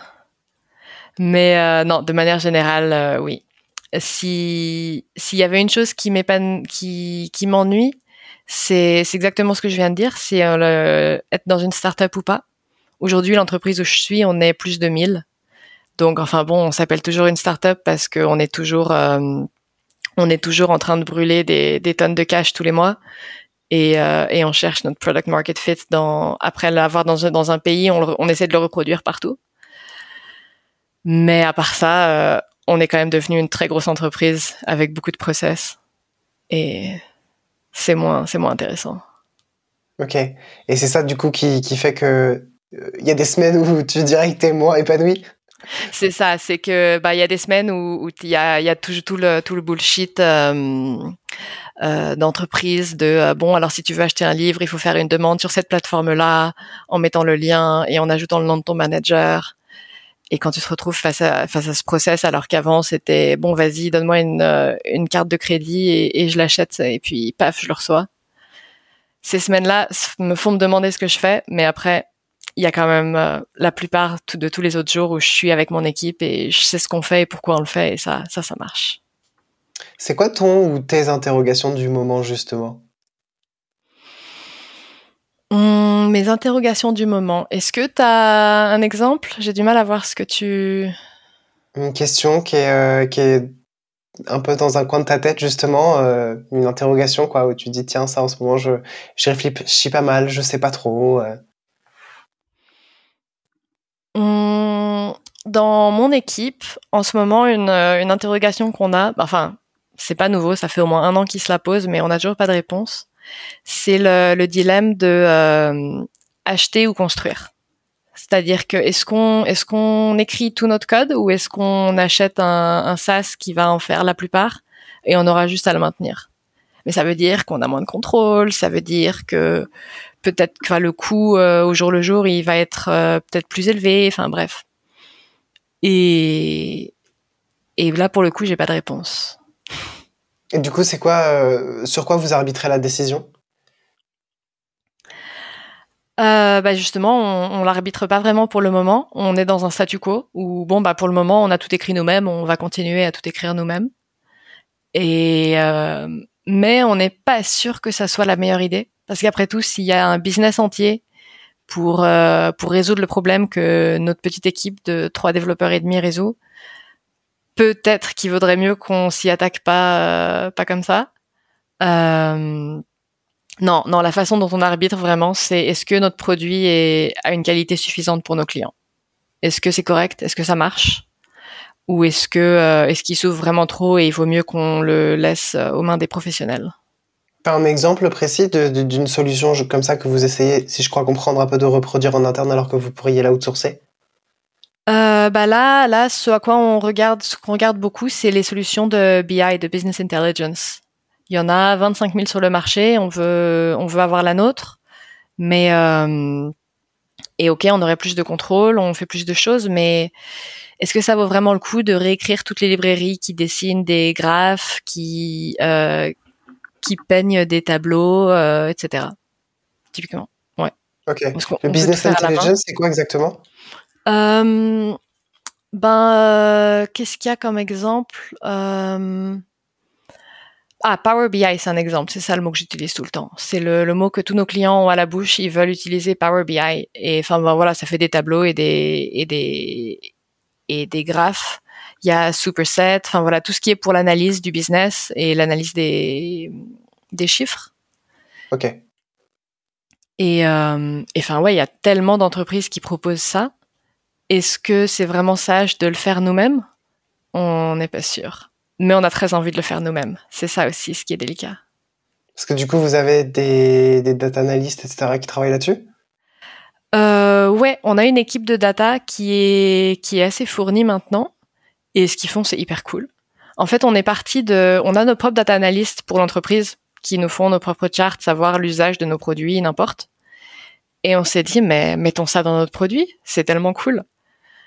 Et sauf qu'après, bien sûr, le, l'échelle c'est plus la même. C'est plus, euh, il faut que ça marche pour une cinquantaine de managers, il faut que ça marche pour les milliers de clients. Et ah, oups, c'est pour ça qu'il y a autant de business qui le font et qui le vendent. Ok, je vois. Donc du coup, pour le moment, euh, statu quo, comme tu dis. C'est ça. On verra, on verra jusqu'à quand. Je te propose qu'on passe euh, au rollback, Garance. Ok. Donc euh, c'est le moment où tu vas nous raconter un moment où, si je puis dire, t'as as un peu chié dans la colle ou un moment où en tout cas ça n'a pas aussi bien fonctionné que, que ce que tu avais prévu. Qu'est-ce que tu, nous as ramené comme histoire? Alors j'ai beaucoup cherché pour trouver une histoire en lien avec le management et pas de développement.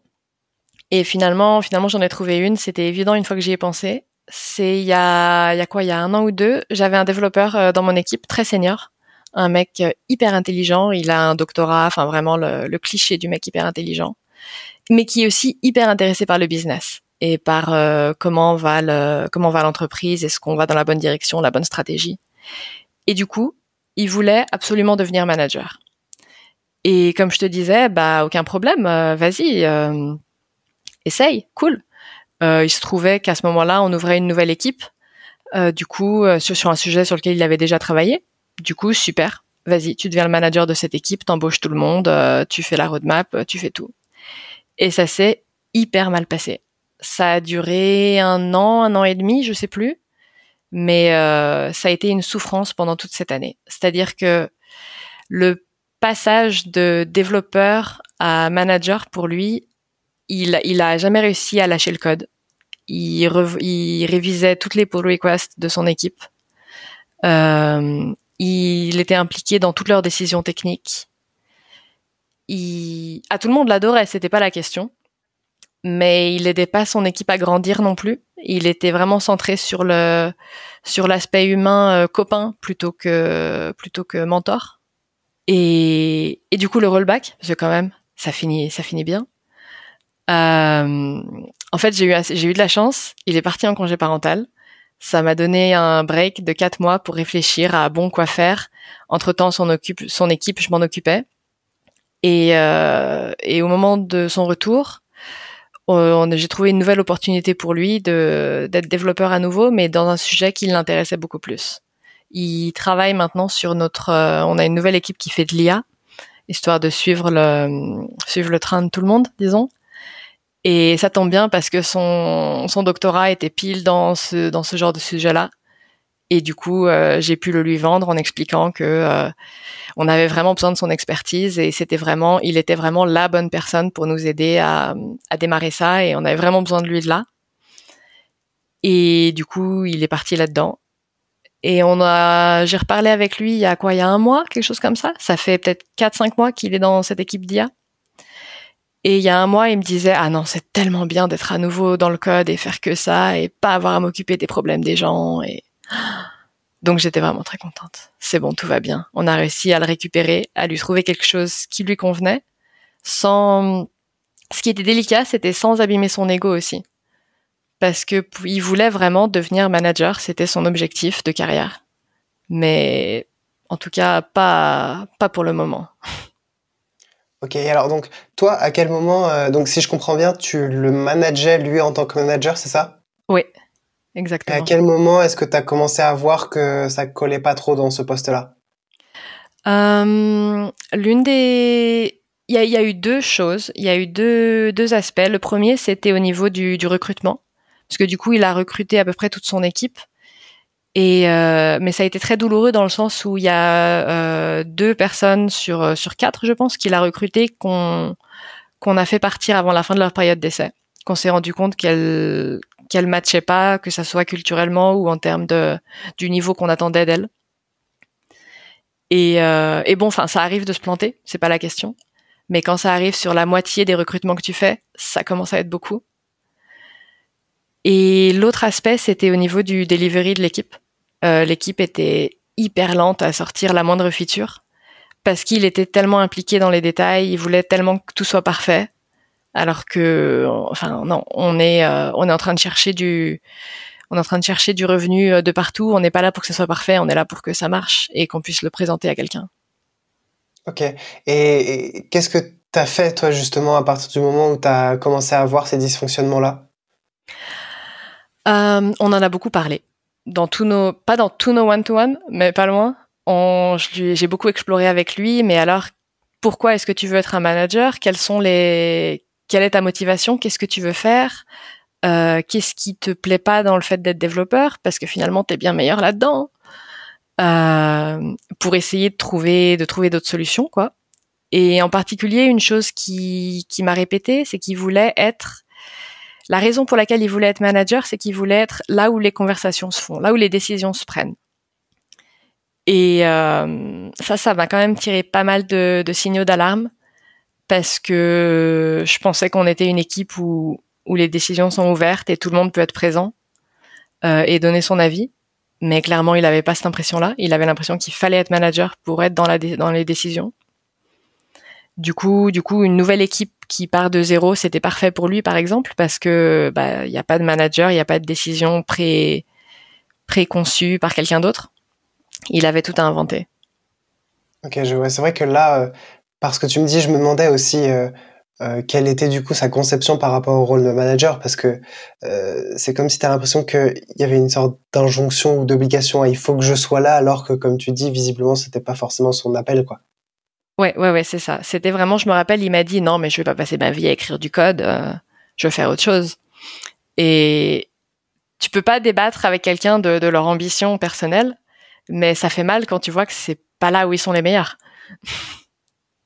Et alors, comment est-ce que justement tu disais, euh, faut faire attention à, à, pas froisser son ego, et comment est-ce que tu fais justement pour accompagner les gens, euh, enfin pour leur montrer ou leur faire comprendre que ce rôle n'est pas là et pour les accompagner euh, vers euh, bah, là où ils sont plus compétents? Mmh, bah dans ce cas-là, mais je pense que c'est un peu général, ce qui a très bien marché, c'est de, c'est pas tellement de le pousser hors de ce qu'il faisait que de lui proposer quelque chose qui était euh, qui était plus intéressant. C'était vraiment bon, on s'en fout de ce que tu es en train de faire en ce moment, c'est pas la question mais là, on a vraiment, vraiment besoin de toi sur cet autre projet. Et du coup, et du coup, c'est pas, c'est pas une défaite, c'est plutôt un, euh, mais vas-y, saute là-bas parce que ça va tellement mieux et on a tellement besoin de toi. Ok, en fait, c'est pas fermer la porte sur la, la situation actuelle, mais c'est ouvrir la porte sur quelque chose de neuf. C'est ça, exactement. D'ailleurs, il a toujours pas changé de, de job title. Son, sur son LinkedIn, il a toujours écrit manager. Je sais pas ce qu'il fait dans les faits, mais euh, pourquoi pas ça peut, ça peut revenir. On verra. Ok. Et donc toi, quelle leçon t'as tiré de, de, toute cette situation? Euh, Je pense, moi, en tant que manager de, de ce manager, du coup, que j'ai euh, j'ai été trop coulante peut-être. Je suis quelqu'un qui va pas du tout dans le conflit, mais euh, là, je l'ai je l'ai regardé se développer et se débattre pendant très longtemps avant de décider bon, il faut faire quelque chose. Et euh, et il y a cette ligne que à cette, époque, en tout cas, j'ai pas su, j'ai pas su voir entre il faut laisser les gens faire leurs erreurs et expérimenter. Et euh, en tant que manager, bon ben, si tu as de l'autorité et tu peux euh, dire stop et tu peux euh, prendre des décisions pour les autres. Ok. Et, si on revient justement euh, sur euh, ce poste de, management là, c'est quoi pour toi les, compétences du coup et les, les appétences aussi qui sont nécessaires pour aller vers un poste de management? Euh, Alors du coup, bon, il y a l'intérêt pour l'humain, bien sûr. C'est-à-dire qu'un développeur qui préfère être dans sa cave et parler à personne toute la journée, je vois pas comment ça pourrait marcher. Mais mais c'est pas suffisant, et ça c'est sûr. Euh, je pense qu'il y a l'intérêt pour le business qui est important aussi, un intérêt pour le pour la stratégie, je veux dire, pour euh, ok on développe ça maintenant, mais pourquoi et comment est-ce qu'on verra les résultats? Et euh, après, dans ma vision du management, il y a un intérêt pour le pour le pour le mentoring, pour aider les gens à, à grandir. Mais je pense que tout le monde te dirait pas ça. C'est vraiment ma vision. Euh, et si je repense à si je repense à Antonio à cet exemple, euh, je je pense que le, dernier élément, ce serait aussi de pas que ça soit pas une fuite en avant. C'est-à-dire que lui, son idée, c'était je veux pas développer toute la vie. Et c'est pas une très bonne raison de devenir manager. Euh, si tu si tu veux arrêter de faire ce que tu faisais avant, c'est-à-dire que les raisons négatives, c'est délicat. Ouais, je, je, vois. Puis en plus, tu peux très bien euh, continuer à être euh, tech pendant des années, en fait, parce que tu auras toujours de la valeur. Ouais, ouais, ouais, absolument. Et de, de plus en plus, en fait. Enfin, c'est hyper. Euh, ça a énormément de valeur d'avoir quelqu'un qui dit ah oui mais j'ai déjà vu ça parce que je l'ai déjà fait trois fois dans mes entreprises précédentes et ça c'est quelque chose qu'on n'a pas sinon. À quel moment tu penses que on peut shifter justement de, dev euh, vers euh, manager? Est-ce qu'il y a un moment où c'est encore trop tôt? Est-ce qu'il y a un moment où c'est le bon moment? Euh, J'ai envie de te dire n'importe quand.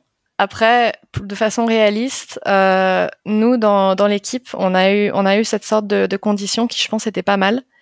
C'était, on voulait quand même que la personne ait au moins géré une une feature de bout en bout, de de l'idéation au développement, sans dire qu'elle ait tout développé elle-même, mais euh, de la communication de l'avancement euh, et puis la communication de la release, etc.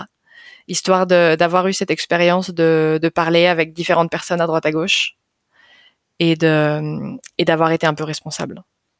Ah, je trouve que c'est pas mal ce, ce, truc un peu de transition, de se dire bah pour l'instant tu es toujours dev, mais on va te donner un peu l'ownership sur cette feature, euh, comme tu dis, sur tout le, tout le process, pour voir un peu justement euh, euh, déjà comment est-ce que toi tu te sens dans ce rôle et que tu puisses commencer à appréhender un peu les enjeux de, qui sont euh, inhérents au poste de management quoi. Ouais, c'est ça. Et du coup, ça, bon, ça exclut de fait les gens très juniors. Mais par exemple, ça inclut assez facilement toutes les personnes qui viennent de bootcamp, qui bon sont pas forcément les meilleurs développeurs, mais mais en fait ont une expérience professionnelle d'avant qui leur apporte beaucoup. Effectivement. D'ailleurs, euh, souvent, on en parlait un peu avec cette histoire de légitimité, mais les gens qui viennent de bootcamp, qu'on fait donc une reconversion, au, moins euh, ces connaissances sur euh, la structure de données, euh, l'algorithmie, etc. VS, quelqu'un qui aurait fait une école d'ingé. Euh, mais en vrai, quand tu le recoupes à des expériences euh, professionnelles avant, particulièrement si tes expériences professionnelles sont dans le même secteur que euh, celui dans lequel est, positionné en tech ta boîte, bah, ça a énormément de valeur en fait pour le, point de vue business et produit et la compréhension du milieu. Ouais, ouais, ouais, absolument. Et euh, de toute façon, même sans les bases, parce que finalement, moi, les bases, je les ai eues facilement parce que j'étais euh, à l'école et j'avais pas le choix que de les apprendre.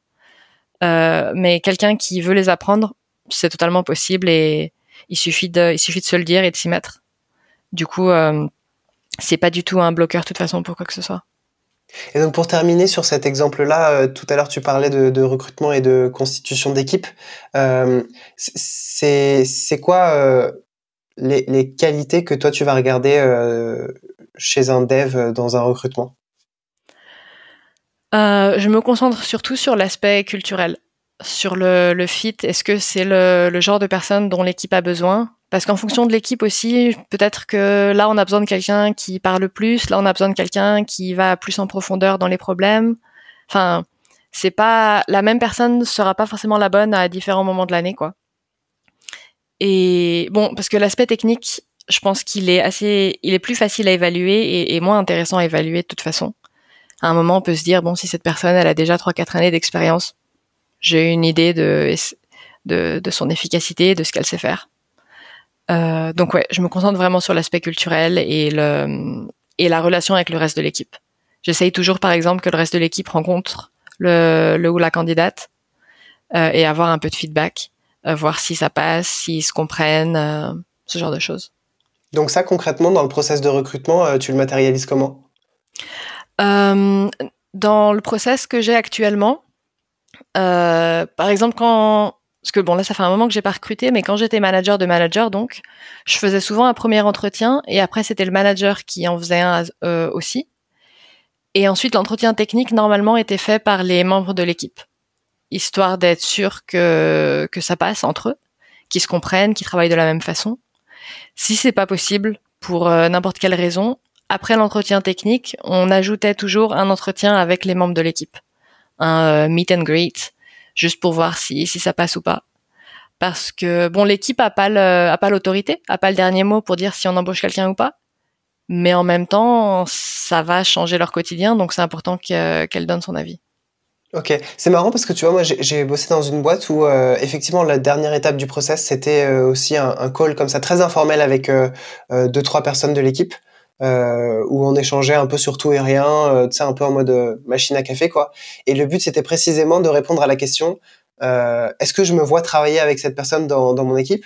Et par mhm. contre, les gens qui participaient à cette réunion avaient vraiment droit de veto. C'est-à-dire que si les gens disaient non, en fait, euh, enfin vraiment en termes de fit, euh, nous on s'y voit pas, bah c'était c'était niette quoi.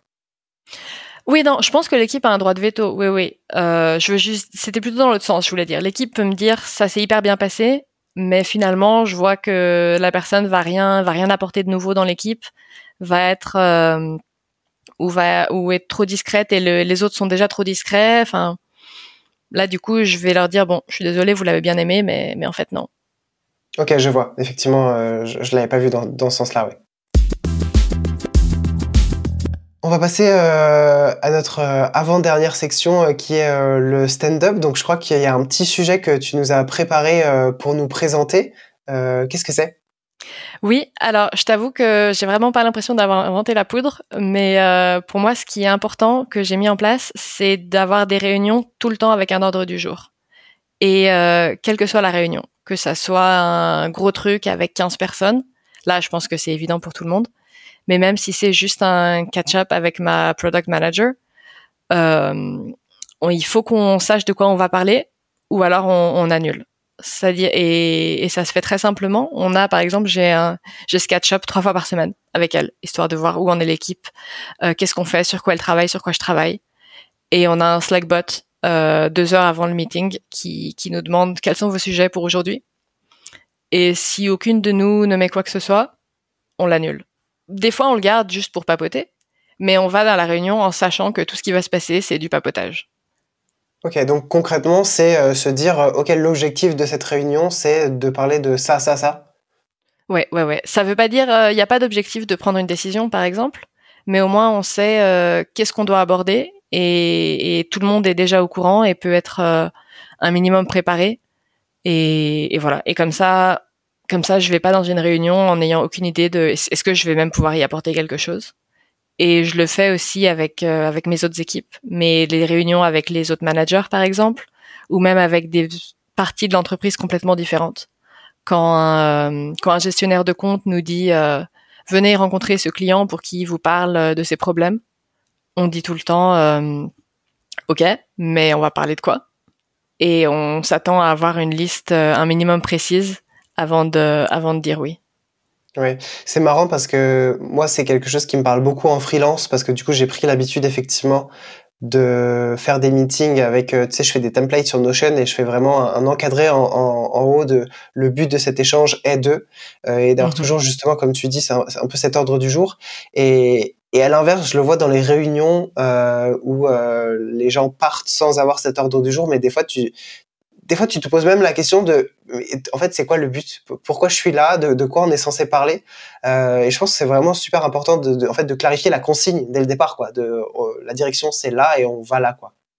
Ouais, ouais, ouais. Et je pense que ça a été, euh, ça a été encore pire avec le passage au, full remote, euh, parce que donc maintenant je travaille en full remote.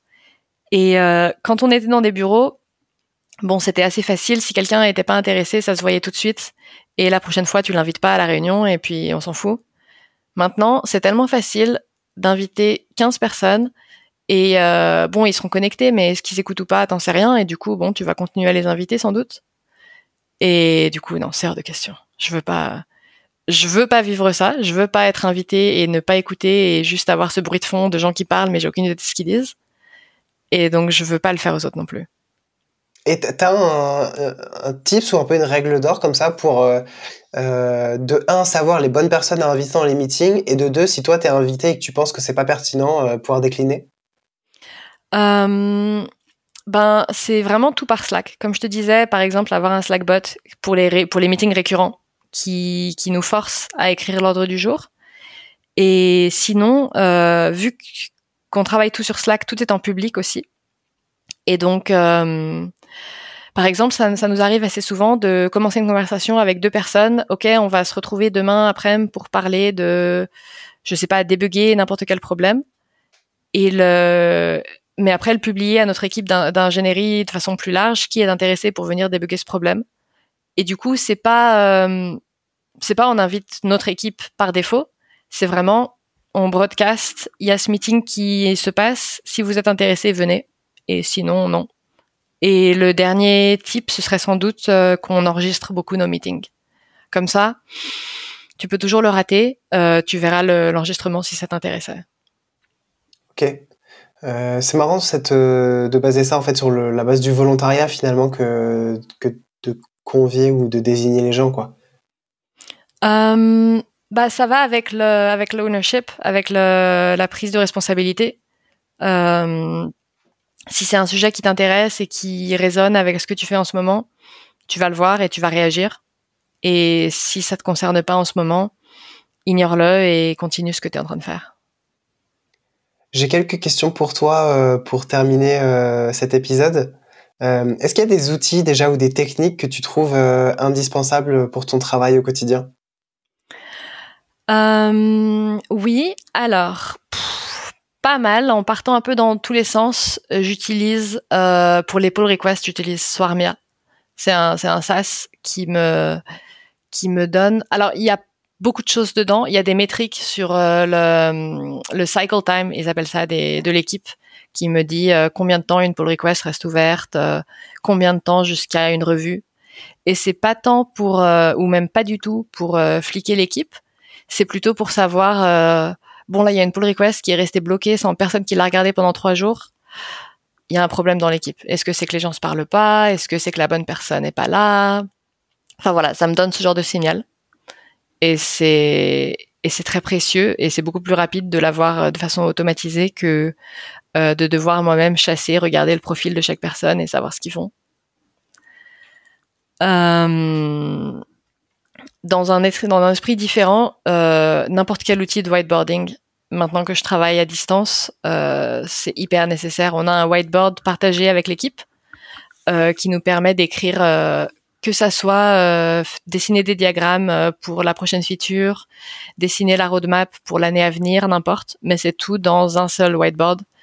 Et du coup, c'est magique, il s'efface jamais. là, c'est vraiment supérieur par rapport à être dans un bureau. Truc à force, non? Ouais, ouais, ouais, mais c'est pas grave. Enfin, c'est fait pour ça. Donc okay. c'est hyper pratique. Euh, et du coup, il faut juste, euh, tu sais, enfin, est-ce que tu peux mettre un lien sur le, juste sur le cadre sur lequel tu travailles en ce moment? Ok. Et du coup, et du coup, tout est là. Et ça rend euh, accueillir une nouvelle personne dans l'équipe, par exemple, super pratique. Parce que tu peux, bon alors, ça a l'air beaucoup trop gros et ça fait hyper peur, mais tu montres juste une ou deux choses à la personne sur le tableau et euh, petit à petit, elle pourra explorer le reste et comprendre, euh, avoir tout ce contexte de tout ce par quoi l'équipe est passée jusque-là. Vous utilisez quoi pour, euh, pour le whiteboard comme ça? Là, on utilise, là, on utilise FigJam, qui est un, un, produit de Figma. Et enfin voilà, c'est. On utilise pas mal aussi Excalibro, mais c'est pas c'est pas collaboratif. Du coup, c'est plus pour dessiner toi-même quand tu es en meeting et après t'envoies une image. FigJam, c'est vraiment euh, tout le monde peut être connecté et ajouter des choses dessus euh, n'importe quand. Ok. Donc il y avait ces deux-là, il y en a d'autres ou pas?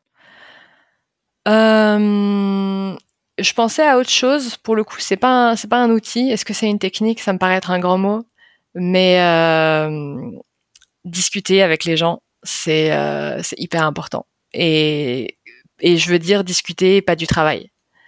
Euh, en apprendre plus sur leur vie. Là, en ce moment, il y a, y, a, Halloween.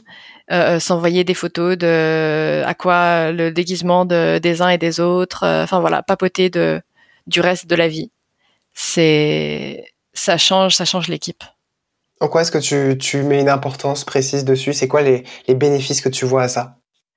Ça, euh, en tout cas de mon point de vue, ça augmente le, la confiance entre, entre les différents membres de l'équipe. C'est-à-dire que euh, si tu parles de choses qui sont pas euh, sont pas juste la, le sujet pressant là maintenant et le sujet technique, ça te donne un voir le côté humain des personnes avec qui tu travailles. Ça te permet de, enfin je sais pas, tu crées des meilleurs liens et tu et tu te fais plus confiance. J'ai du mal à l'expliquer, mais mais en tout cas je le vois se passer. Et euh, sur cet outil, euh, ce bot Slack dont tu me parlais, c'est quoi? Euh, Rien du tout. C'est juste euh, Slack te laisse euh, mettre des bots, okay. des, des workflows comme tu veux. Ok, donc vous l'avez fait vous-même. Vous n'utilisez pas une application Slack précise. Ouais, non, non, non. Notre équipe de sécurité est un peu trop, un peu trop tatillonne pour pouvoir télécharger n'importe quelle Slack application. donc voilà. Ok, moi je sais que dans une boîte, on avait utilisé Geekbot qui faisait ça. Ok. C'est quoi le, la ressource, que ce soit un livre, un podcast ou une conférence, qui a eu le plus d'impact sur ton parcours? C'est difficile de choisir. Euh, mais je pense sur mon sur mon parcours plus récent en tant que manager, ça a été un livre en particulier, le premier livre de management que j'ai lu, ce qui s'appelle Managing Humans de, de Michael Lopp. Et c'est euh, c'est une série de c'est c'est un peu narratif. C'est une série d'expériences, de situations, de mise en situation euh, de, de engineering manager. Et euh, et j'y reviens toujours très souvent. C'est-à-dire qu'il est toujours, ça fait trois ans qu'il est sur mon bureau et que j'y reviens euh, quand je me dis bon alors euh, là j'ai quelqu'un qui est, euh, je sais pas, qui est démotivé. Ben pas, je vais regarder son chapitre sur la motivation et la perte de motivation et je regarde ce qu'il en dit. Ok, donc c'est vraiment un, un, document de, de, référence quoi. En tout cas pour moi, ouais. C'est, je pense que c'est parce que c'est comme ça que j'ai commencé et D'ailleurs, il fait aussi des conférences et il est excellent en conférences. Michael Lopp. Ouais. Je me le note euh, pour, euh, pour aller voir ça. Est-ce que tu as une découverte euh, récente euh, qui soit pas forcément pro d'ailleurs à nous partager? Euh... Ah mince, ce que je voulais dire pour ça, je t'en ai déjà parlé.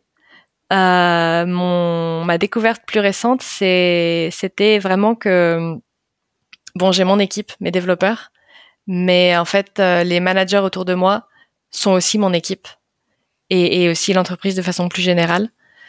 Euh, mais du coup, c'est très pro. Ça me, ça me donne l'air très sérieux. Mais, euh,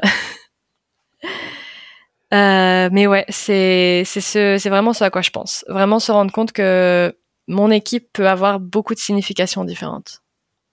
Et si tu devais retenir une chose euh, de, de ton expérience euh, ou que tu voudrais que les auditeurs retiennent justement, euh, de différents rôles en plus que tu as eu au fur et à mesure, ça serait quoi?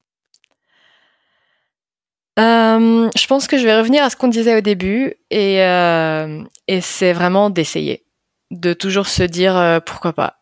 Tu pars avec un non et ça se trouve t'as un oui. Et enfin, qu'est-ce qui va se passer au pire Franchement, il va rien se passer de vraiment, de vraiment très dramatique. Même, même le, le, le pire des scénarios possibles. Je sais pas qu'est-ce que c'est euh, tu, tu te fais virer de ton entreprise. Bon, ça va faire mal à ton ego pendant quelques semaines, mais on a la chance d'être dans une industrie où c'est pas si difficile de retrouver du travail. Alors autant prendre des risques et essayer. Est-ce qu'il y a un sujet sur lequel je t'ai pas amené, Garance? euh, Là tout de suite, je pense à rien. C'était une conversation assez intense, je pense.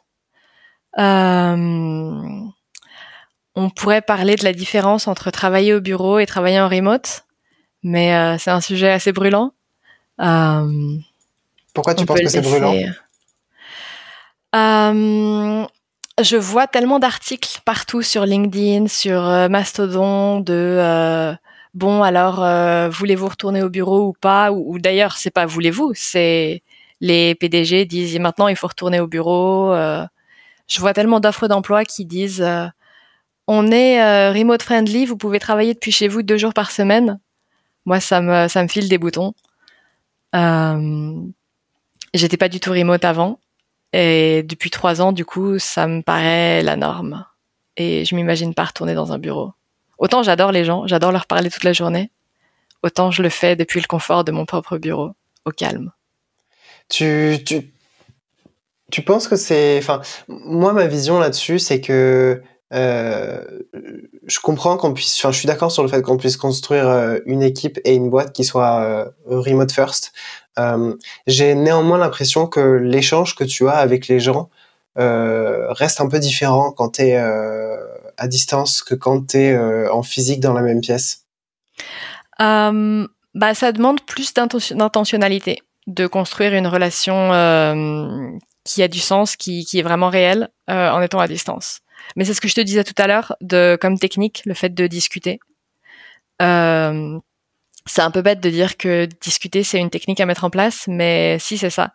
Effectivement, ça va moins se passer euh, automatiquement en étant à distance, mais rien ne nous empêche de dire euh, le matin à 10 heures, euh, bon ben je me mets dans le dans le huddle sur Slack et je prends un café. Venez, on discute. Et, et je pense que ça permet de créer la même chose. Après, j'adore rencontrer les gens avec qui je travaille aussi, mais je les rencontre pas pour travailler. C'est la différence que je fais. Ok. Bah, je te remercie, Garance. C'était euh, c'était super instructif. Tous les, les, sujets sur lesquels on est passé, surtout le, management, j'ai vraiment beaucoup apprécié. Euh, merci pour, euh, pour ton, ton, ton, honnêteté et ta transparence dans tout ce que tu nous as livré. Merci à toi. J'espère que ça va en inspirer certains. Oh, ça, j'en doute pas. Salut, Garance. Salut. Merci encore à mon invité pour cette discussion. J'espère que vous en avez appris au moins autant que moi. Je suis d'ailleurs sûr que certains passages de cette discussion vous ont fait songer à d'autres sujets ou même à d'autres personnes. Alors partagez-leur cet épisode avec un petit message du genre J'ai écouté ce podcast et ça m'a fait penser à toi. Au-delà d'être une de mes petites techniques de réseautage que je vous partage là, comme ça c'est cadeau, c'est aussi une bonne manière de montrer aux gens que vous pensez toujours à eux. Aussi, partagez publiquement cet épisode sur un channel de veille de votre Discord ou du Slack de votre boîte par exemple, parce que c'est en faisant passer ces bonnes idées qu'on améliorera notre développeur experience à tous. C'était Donatien, je vous dis à très vite pour un prochain épisode. Merci d'avoir écouté. Ciao